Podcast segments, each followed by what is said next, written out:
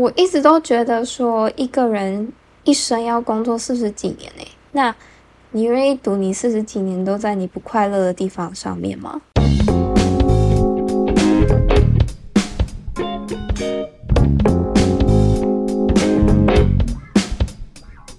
大家好，我是阿拉尼，欢迎回到职业安内所。这是一个介绍不同职业跟职务的频道，透过访谈，让我们多了解这个社会上有哪些不同的工作吧。今天我们要聊的主题是电商卖家。大家平常会在哪一些电子商城买东西呢？虾皮、Momo 还是 PC Home？你会不会有点好奇，要怎么样才有办法成为一个电商卖家？今天就让 Sophia 来跟我们分享她的故事吧，以及电商卖家都在忙些什么。Sophia，你可以先跟大家说声嗨，然后介绍一下你自己吗？嗨，我是 Sophia，然后我现在是电商的卖家，主要都是在卖女装比较多。哦，那 Sophia 就是之前跟你聊过的一个经验，是你原本其实是念工科的，那你为什么会从就是一个这么离组的一个世界，然后变身成一个电商卖家？其实我会接触到这一块，是因为那时候我刚从原本是打算说研究所毕业之后。然后要去加拿大念书，但是因为疫情的关系，就是回来了。然后想说，不然我先在台湾找工作。那在这段期间，因为很多的工作都有就是要多一几百分、几百分的需求。然后那时候我就每天都在泡咖啡店，每天都在准备我的多艺，但是就是找的工作都很。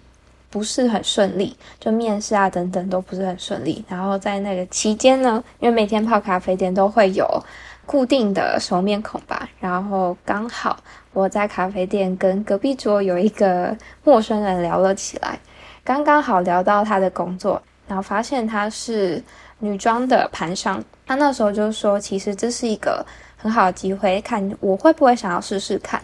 那因为我一直都是保持着对很多事情都非常有兴趣，然后也很好奇的那个想要尝试看看那个心态吧，所以我就就是觉得说，那我也想要试试看，因为没事不知道，然后回家就跟爸爸借了一小小笔钱，然后就开始每天也是继续泡咖啡店，然后继续 啊试试看这样子，就就就都对对对，在在咖啡厅遇到了一个盘商，然后你就跟他买货，这个这个。我听起来有点像直销，很像直销啊！但是其实我当时候也不是想那么多，就觉得想要试试看这个形态。那因为以前就是曾经大学的时候，曾经在呃百货公司卖衣服过，然后那时候我就觉得说，哇，卖女装这件事情真的是可以给我非常大的成就感，因为那时候的业绩都一直都还不错。毕业之后遇到了这个机会吧，我就觉得那。不是不知道，那不如就试试看吧。所以就没有想太多了。啊，那你之前大学的时候在做打工卖女装，卖的还蛮有成就感，是因为你比较会穿搭吗？还是说你比较会推荐之类的？因为在国中的时候吧，就很喜欢看日杂，就是日本的杂志，然后。国中嘛也是开始爱漂亮，然后也会开始学习模仿他们的穿搭。那大学的那一份打工，其实呢就是在卖日牌的女装，所以大概会知道说哪一个单品搭配哪个单品比较适合，又或者是怎么样身形的人去怎么样搭配会比较好，甚至是肤色等等什么颜色适合他。那在大学打工那一段期间，就是应用了这些。以前累积起来的知识，所以在讲话啊，或者是在推销单品方面，就会还蛮有效率的，所以就呃业绩还不错，感觉也是蛮刚好的诶对，回头看看，其实都是这样子，点跟点之间连成线。我觉得如果是我的话，因为比较有一些防备心，如果在咖啡店遇到这种人，我就会觉得好可怕，他是不是他会不要骗我钱？可是。我回家跟我爸聊过这件事情，那时候我想要跟他借一小小笔钱，因为刚毕业嘛，没什么钱。他就跟我说：“你就跟他赌啊，你没事也不知道啊。”那我就真的是冲着这句话。他说：“反正你这一辈子也不可能只赚这点钱啊，我觉得你可以赌赌看，你可以试试看。”好酷的爸爸哦！所以我就嗯，因为我爸也是从商的，所以他就还蛮支持我去尝试很多方面的事情，就是例如说做生意，因为他以前就是做生意的。哎，真的哎，不同的家庭背景思维会不一样。那你既然家里的爸爸是做生意的，那你会不会对于说做电商这件事情可能会比较有概念一点？就是说，哎，做生意这件事情你要做哪一些筹备的作业这样子？嗯，回到刚才你提到说爸爸给我这些呃从小教育或者是传授给我的一些观念来讲好了，其实我爸爸做的生意跟我在做电商这块是完完全全。不相关的，因为他是做实体店面，我是做虚拟的，是在网络上。那他买卖又跟我前期布置的又有点不太一样。像他可能就只要有个场地，然后有他的商品，有个扛棒出来，那就够了。那行销这块可能就是靠他的经验。但是在做电商这一块的话，我觉得比较累的会是我要去找很多的资料，我要去。看很多的同行他们是怎么经营的，甚至我那时候我为了想要研究很多不同，就是已经在这一行在卖同类型单品的店家，他们是怎么经营，怎么经营客服啊，怎么布置他们的卖场。其实我也是做了蛮多功课，甚至还就是跟他们买东西，就是想要知道说，从刚开始我在逛他们卖场，到我收到他们的包裹，他们整个流程是怎么去服务我的。就是我会想要知道这一块，然后再加上布置卖场，我觉得也是需要一个美感在，加上呃做客服这一块也是需要多去琢磨，所以我那时候我也还蛮常跑去书店，一直在找相关的资料，就是他们是怎么经营这一块的。那时候就是一直觉得说我想要做的是比较朝向品牌，所以也针对品牌经营这一块也做了很多的功课。那前期的时候其实。没什么在睡觉的，觉得我就是花这一段时间，然后好好的去冲刺试试看，可是要卯尽全力的试试看，而不是就是三分钟热度。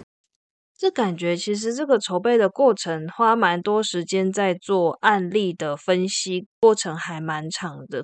刚才讲到的就是 study 啊，然后精进自己。跟刚才讲到一些客服的想法，那除了这件事情之外，你还要筹备哪些东西呢？还是其实差不多，在这样的一个前置作业之下，你就可以，就是你有一些收获跟成果之后，你就可以把你自己的那个电商的平台就是架起来，然后就就开始。当时候我的经验来说，我觉得比较像是做中学，像前期的话，可能就是先布置视觉部分，那视觉光是像。呃，你在买衣服的时候，有时候收到那些小卡，光是那一个小卡，我就花了大概一个多礼拜的时间在做，然后没什么睡觉，就一整天都在做那个东西，因为我想要做的跟别人不一样，然后让别人感受到我的用心，然后加上再拿去影印店去让他们印出来等等，你要挑纸质，然后挑大小等等的，那个都是需要花很多的时间。然后做中学的这部分，就是你可能前期的视觉已经做好了，那嗯呃，再来就是上架嘛。上架你就需要曝光度，让别人看得到你的商品。那可能就要去研究说那些同行他们都是下怎么样的关键字去找到自己的卖场，那就开始开始经营了，就是这样起来的，就是用累积的方式。哦，哎，那你整体筹备的时间大概花了多久？你才把你的店开起来，还是说，如果是我的话啦，我可能就是哦，我有货了，我先把卖场给打开，然后 打开了之后，卖场就一片空空的，就只有那个衣服的照片。可能那时候我这样回想起来，好像花了大概很扎实的三到四个月在布置这一块，很扎实。我那时候一个礼拜只放让自己放一天的假。然后就每天都在弄，每天都在弄。我也是一样泡咖啡店。那在这个筹备的环节之中，因为刚才有分享嘛，像是客服，像是研究别人，像是打造你的卖场，就是这些筹备的过程中，哪一个部分最花你的时间跟精力啊？我觉得最花时间的会是前期的布置，因为其实电商这一块，它最吃的就是。消费者针对你这个品牌、这个卖场的信任度，因为他看不到你，他看不到实体店面，他看到就是我进入到你卖场的时候所看到所有一切，都是可以取得他信任度的一个关键。那你要怎么让别人觉得，呃，你的东西是有质感的，你这个商家是有信任、可信度的？你要怎么去经营？这个是要多去琢磨的一块。我觉得在这一块，就是我花蛮多心思在研究这一块的。嗯，那时候吧，就是会做一做之后，到一个段落，我就会回想，如果我今天我是消费者，我第一次踏入这个卖场，我会有什么样的感受？我会看到哪一张图片，愿意点进去？这一块我就是做蛮多功课的。哎，虽然有点扯远了，不过就有感而发，就是很多人会讲说，台湾的代工很强盛，可是品牌一直做不出来。我觉得可能很大的一个点就是，其实比较少商家会愿意为了经营一个品牌，或者是说。为了要留下一个什么样的印象，或者是提供什么样的服务的感觉，去下功夫，就会觉得说，好像我只要有东西了，可能像我这种了，就是我有东西了，然后我就把它照片抛出来，就放上去，店就开了。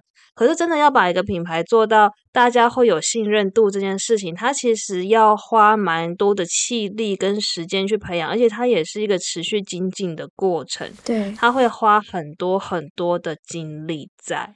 这件事情上，所以其实开店虽然说听起来有些人可能会觉得好像说很简单，就是诶你在电商上把一个平台打开，啊这样你就开店了。可是真的要做起来，感觉不是那么容易的一件事。对，没错。而且我觉得做自媒体是未来趋势。那就像你现在打开 IG 上面，可能看到非常多的网红，那。他们都会接到很多业配，吃的不就是他们的，就是网友对他们的信任度吗？你去往这个方向去想，那他们当然不会挑一些很烂的产品，因为是有损他们的名誉嘛。那你光是往这一块方向去想，你就会打通很多你的迷思，就是会知道说服务及可信度，还有呃你的商誉都是很重要的，因为做这个也是自媒体的一部分。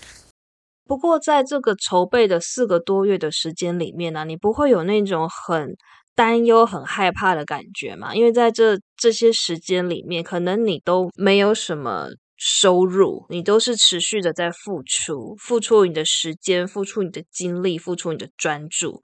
呃，我们当时候吧，我觉得我算真的是一个很幸运的人。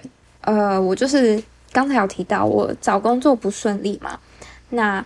我就是给我自己大概几个月，嗯，也是差不多啊，就是三到四个月的时间，我就觉得说，我就全力冲刺嘛。那前期没有说，我真的非常焦虑，而且我以前是念工科，我所有的同学他们都是工程师，对啊，他们的薪水都是平均以上的。其实我那时候非常非常的焦虑，但是那时候只能不断的说服，然后告诉自己说。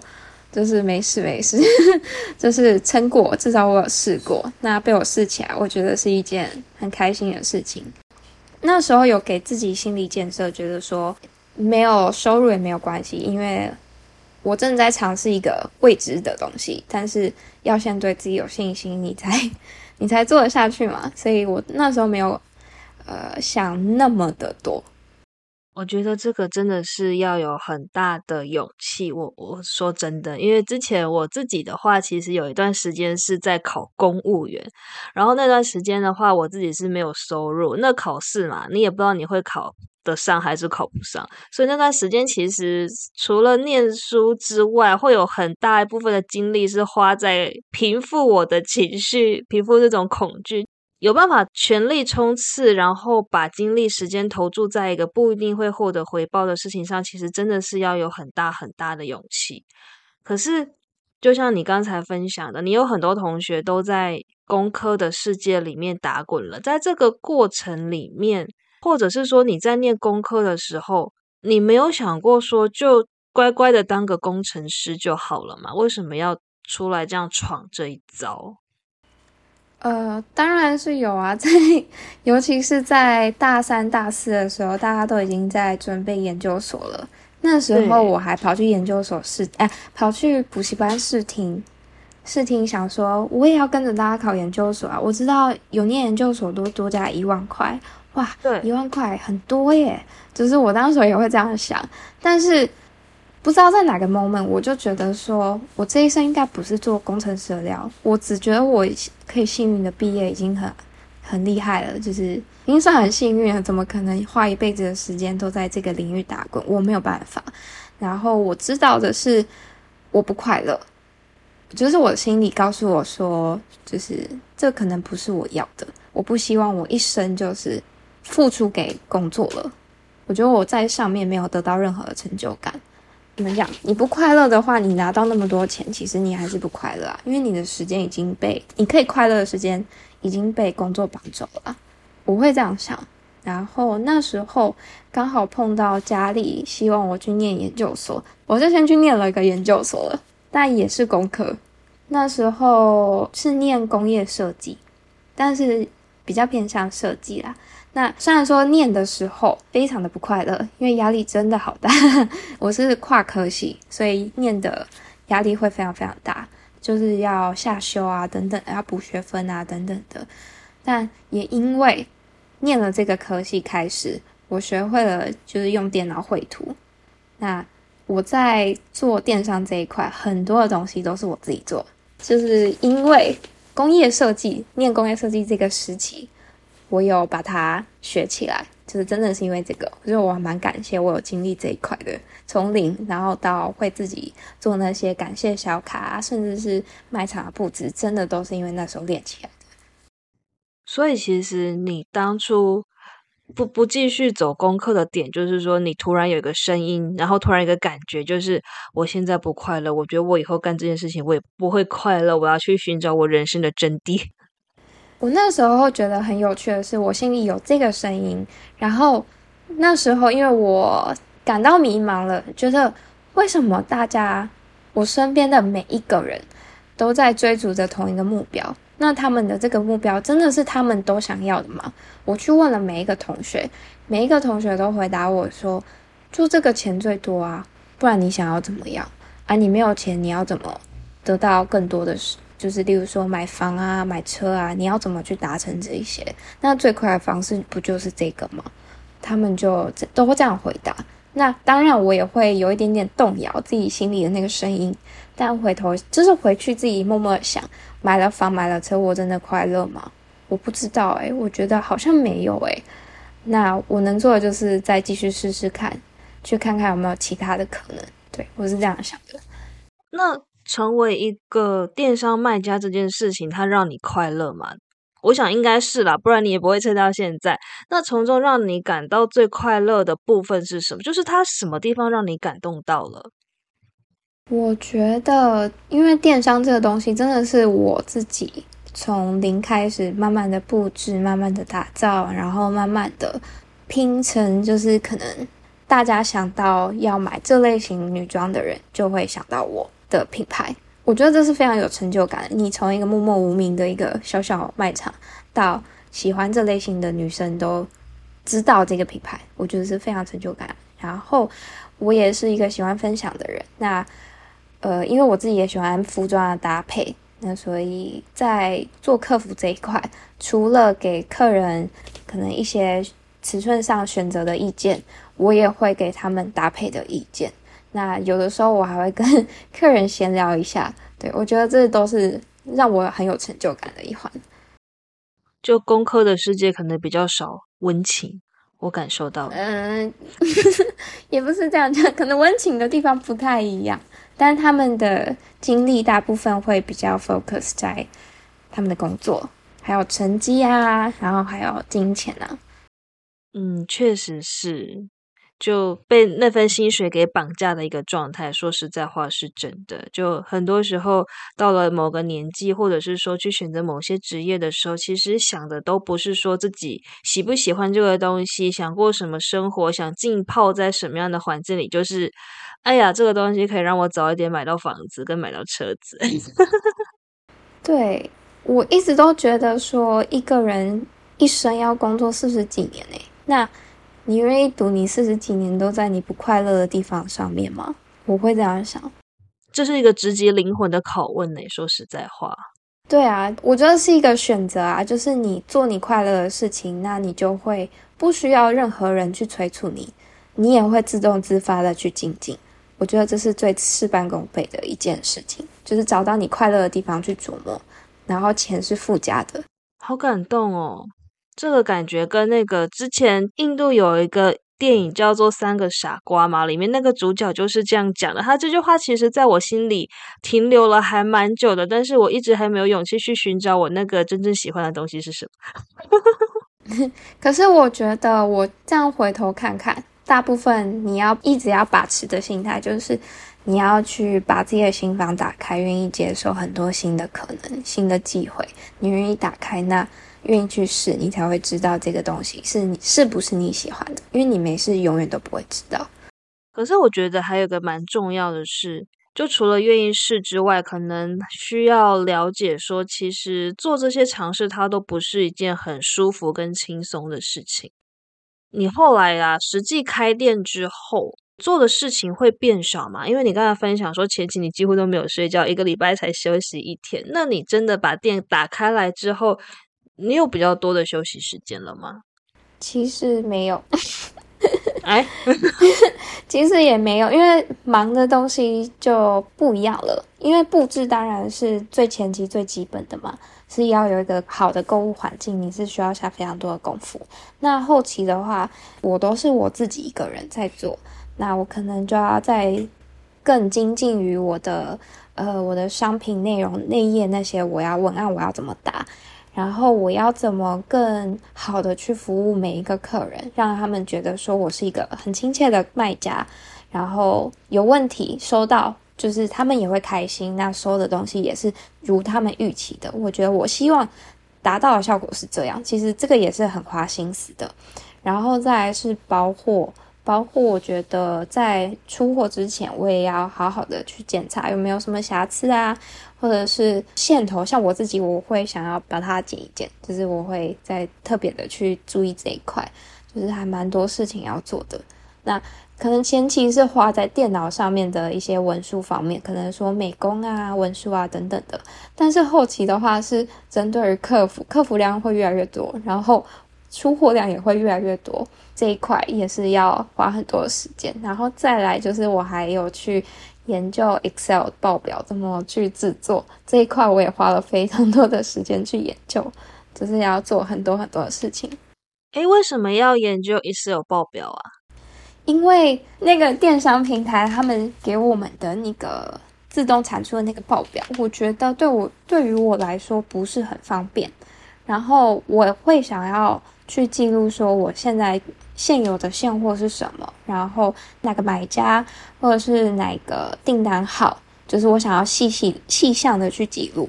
那还有每一天的营收啊等等的，我总共呃营业额是多少，然后。可能还有些折扣码的一些手续费啊等等的，我都想要去记录，所以自己去研究会比较贴合自己的需求吧。对，所以我花蛮多时间在研究这一块的。那刚才有讲到说，店开了之后，蛮多时间要花在客服这件事情上。客服是。怎么样类型的客服啊？是他们会打电话过来抱怨说商品怎么样，还是说是？呃，不是，我的客服比较偏向于文字，就是有点像以前的那个即时通啊这种概念，就可能这个买家他透过就是私讯的方式去跟告知这个卖家说，哦，我收到的东西有瑕疵，又或者是诶，那我是身高体重是多少？那你建议我拿哪个尺寸？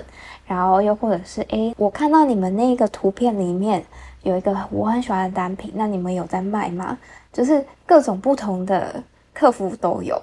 呃，我分享一个很有趣的，我曾经遇过有一对情侣，那个女生她很喜欢我卖场里面的一件洋装，然后看了好久好久，她问我说：“诶，板娘那这一件还有吗？这个颜色？”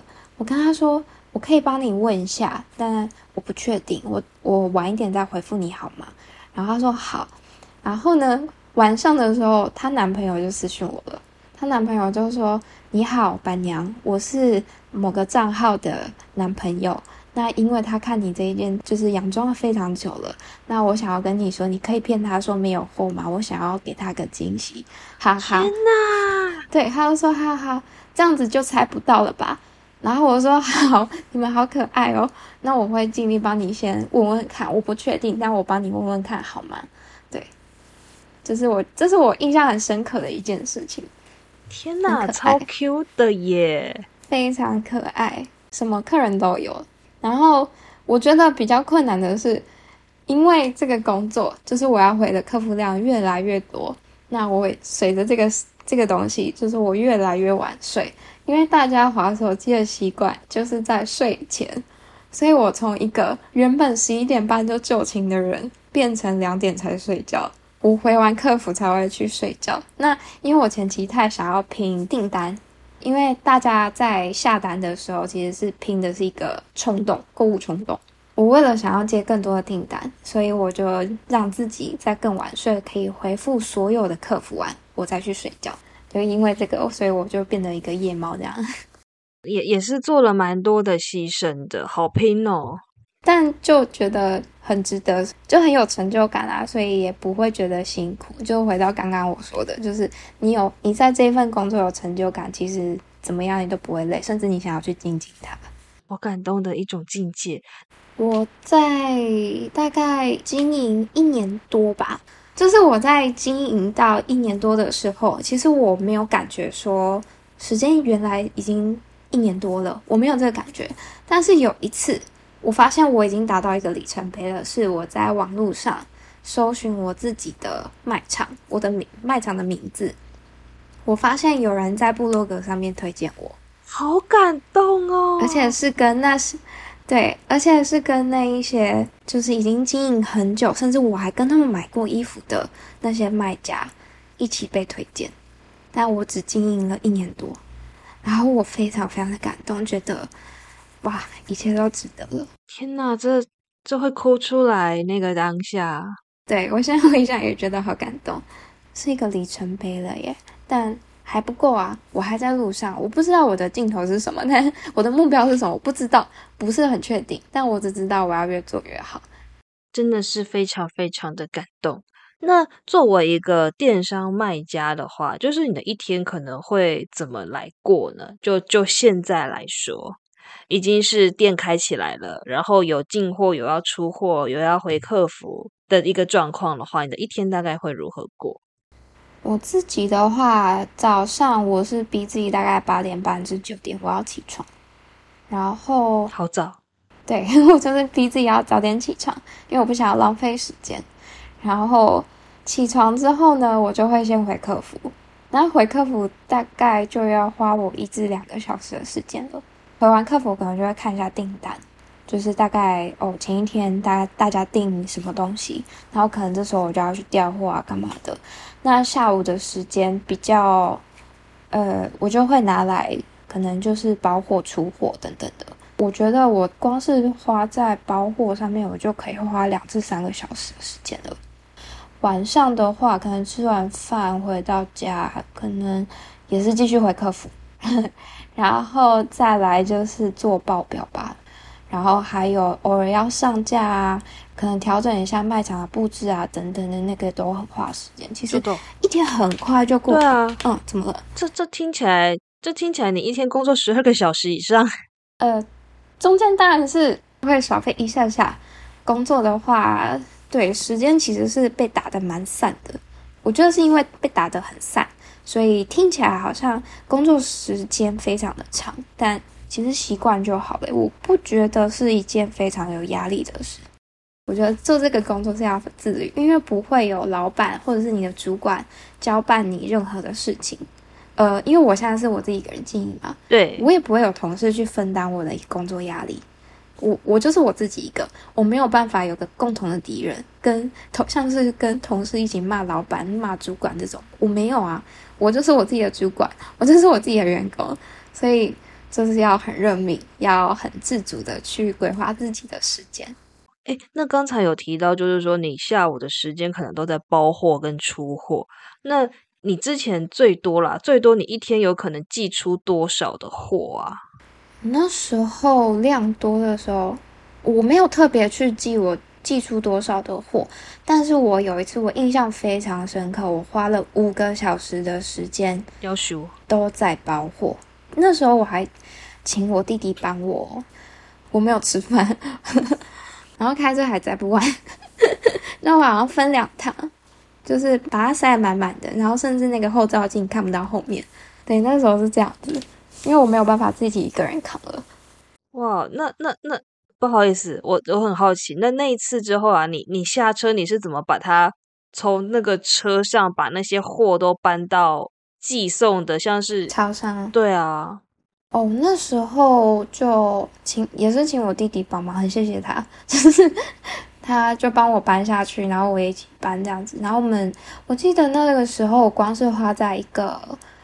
便利超商而已，我就花了一个多小时时间在按那个寄件编号，哇，花了好多时间，然后就站在那边，然后跟他耗，按到我都觉得旁边堆了一大堆的东西。对对对对对对，但是我就觉得很有成就感啊，对啊，这都是我努力来的，对，好像可以想象那个画面，对，觉得有点可爱，然后会寄到寄到就是超商店员都认得我这样子。我说：“妹妹，你又来了。”对啊，对啊。然后说：“祝你生意兴隆哦。”然后每次我寄完货，他都会跟我讲这句，然后就觉得哇，谢谢你。天呐，他人好好哦。那像你每天工时都这么长，虽然你刚才分享是说你在做自己喜欢的东西，其实不一定会感受得到疲惫，可是总会有那种让自己很心累的一些时刻吧。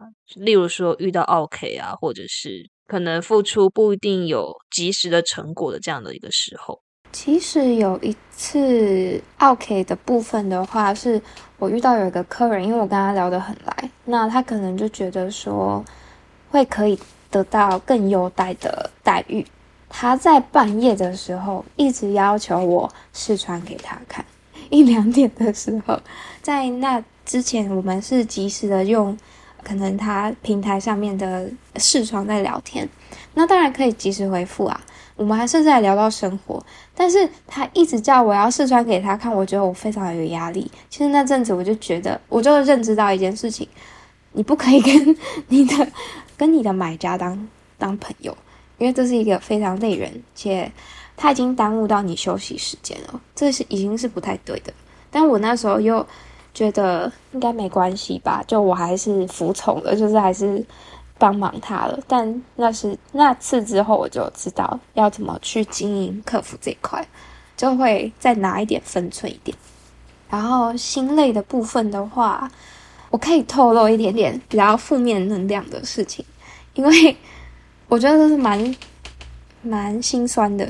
我我自己回想起来。其实，因为在做这个东西，在做这个行业，其实是蛮新的。那我相信大家在自己的周围朋友有在经营电商的话，应该是占非常少数。那因为没有对这个行业不是很了解，然后也不知道怎么跨入踏入这一行，所以都会保持着非常怀疑的的那个观念去指引你的工作。你真的有办法赚钱吗？你应该很自由吧？你应该很闲吧？你应该很好赚吧？还是不好赚？不知道，就是会有很多的声音跑出来，大家质疑你到底有没有办法经营下去，又或者是你会不会饿死？大家很很关心这一块。你这时候你就要自己有办法站住脚，相信你自己。因为我自己遇到的是，就连我的家人都会去质疑我，虽然。表面上不会说，可是其实从背后其实是听得到他们质疑我工作的那些声音，其实我听到。但这时候你只能继续努力，这些都是短暂的声音，不需要太去重视。所以这个疲惫的部分，可能就是一些来自于外在的各种声音，而且是非常多，直击心灵的拷问，非常非常多。而且我以前是工科的嘛，刚才有提到。那我这些朋友其实刚开始听到我在经营这个的时候，其实也有点质疑。说真的，他们会想说：“真的有办法赚钱吗？你为什么不要乖乖的回来？”他们其实有这样问过。当时候我好像也只能笑笑的，因为那时候才刚前期，我也不知道我这个决定是不是对的。就是我觉得心理素质要非常好，去扛这些扛这些质疑的声音，真真的是太厉害了，我觉得。今天讲了好多太厉害，我觉得我的词汇好贫乏哦，我也必须更精进的如何当一个主持人。不会不会，我觉得看书啊，看书，我还蛮喜欢看书的。就是我感到工作压力大的时候，我都会跑去啊书局看书。像刚才你有问到说，可能我一天怎么安排的？像假如说我觉得心烦，或者是我心里压力有点大的时候，我就会自己播大概两到三个小时的时间，跑去书局看书。对我就会想要静下来，看是去研究更多。就是人家成功的案例啊，或者是找一些我喜欢的书籍。嗯，那你觉得自己是什么？有什么样的特质让自己可以走到现在？不管说是像刚才讲的，在一路过程中会遇到各种不同的质疑，还是在执行的过程中遇到了一些本来预期之外的情境，什么样的特质你觉得啦，让你度过了这一连串的挑战，然后走到现在？我自己的话，我觉得应该是我是一个蛮有耐心的人。我自认为我是个有耐心的人，然后也因为很细心，所以有办法快的去判断 衣服这件事情。因为看到很多的细节，例如说现在流行可能元素是什么，那我可以很快抓到重点。我觉得这也是需要细心这个特质的。对，然后再来就是。还蛮感谢当初的自己，就是愿意打开心房去尝试各种不同的可能。例如说，我当时候因为好奇衣服服饰这一块，所以我愿意去打工。那我因为就是愿意做跟大家不一样的事情，所以我跑去念工业设计。我没有继续念我以前功课，虽然说念工业设计我也不是很开心，但是我也因为。遇到我这个教授，他给我不同的想法，我就打开心房去听他讲。不然应该大家都是跟 跟自己教授就是仇人感觉。对我有很认真的听他给我的建议，然后影响我非常多。到了毕业之后，因为在咖啡店遇到了这个盘上，然后我也愿意去尝试，所以就一路走到现在了。那如果今天有一个人，他也想要踏进这个电商的世界，他想要创业，作为一个。在电商的世界里面成功活下来的一个前辈，你会想要给他什么样的建议吗？嗯，电商这一个领域其实变化非常快，唯有你要知道你要不断的更新，你要知道你自己正在做什么，你是为了什么而努力，不是为其他人，你是为你自己。那你只要一直把持着这个想法，那相信你自己就就可以，不用想那么多。我觉得有的时候有些事情就是你不能想太多。你想太多，你就犹豫，时间就过了。所以基本上当机立断。你想要尝试就要去试，对你想要去尝试，那就去尝试。那失败了，嗯，我觉得失败成本很低，因为我们都还很年轻。好感动，我还很年轻。对。哎，其实其实我很想要分享一块，是我研究所那个教授跟我讲的一句话，哎，就是这影响了我一生诶。就算过了这么多年。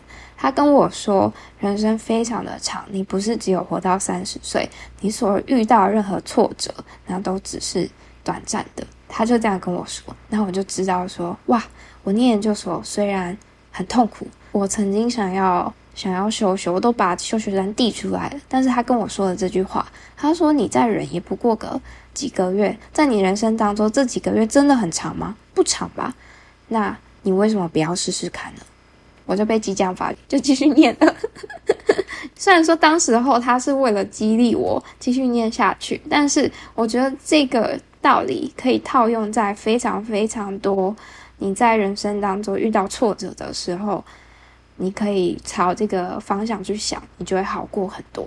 因为你真的不是只有活到明天，你不是只有活到今年，你还人生还很长。那这些挫折又算什么？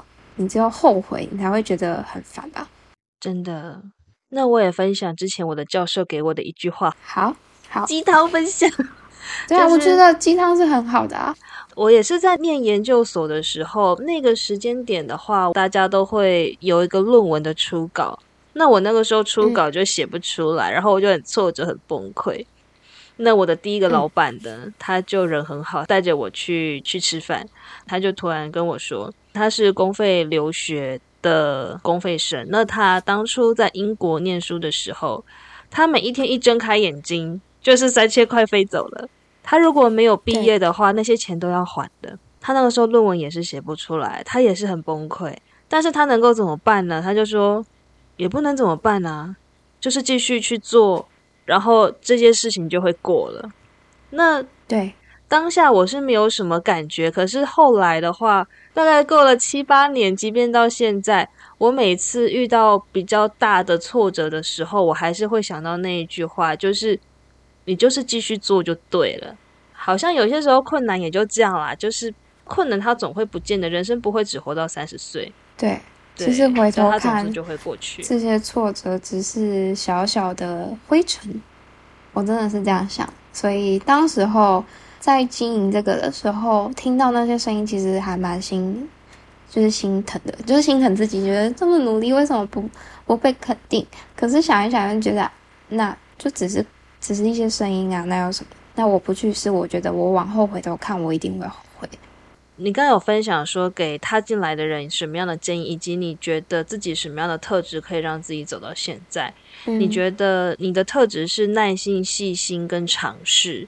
然后你觉得要踏进来的话，最重要的事情呢，是你需要当机立断往前走。从这一连串的分享啦，这一个对谈的过程中，我觉得还有一个蛮重要的特点，就是你会去看那个好的那一面，然后你也很沉得住气，你有办法等待一个结果，让它开花出来。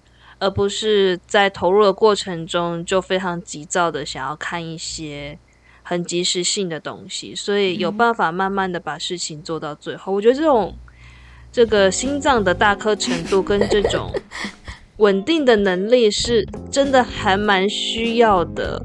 我想补充给就是如果有想要也踏入电商领域的人，想要创业、想要自己当老板的人，可能。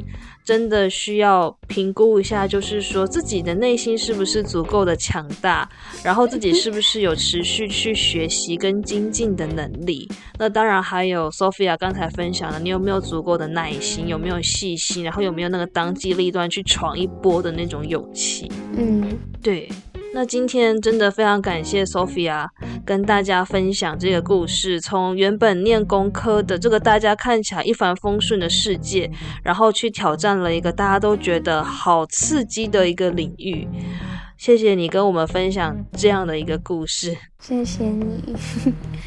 好，那我们这个职业案内所的这个电商卖家的这个主题就差不多到这边结束。那我们两周之后会再有一个新的一集，希望大家也不要错过。那就在这边跟大家说声拜拜喽，拜拜，拜拜。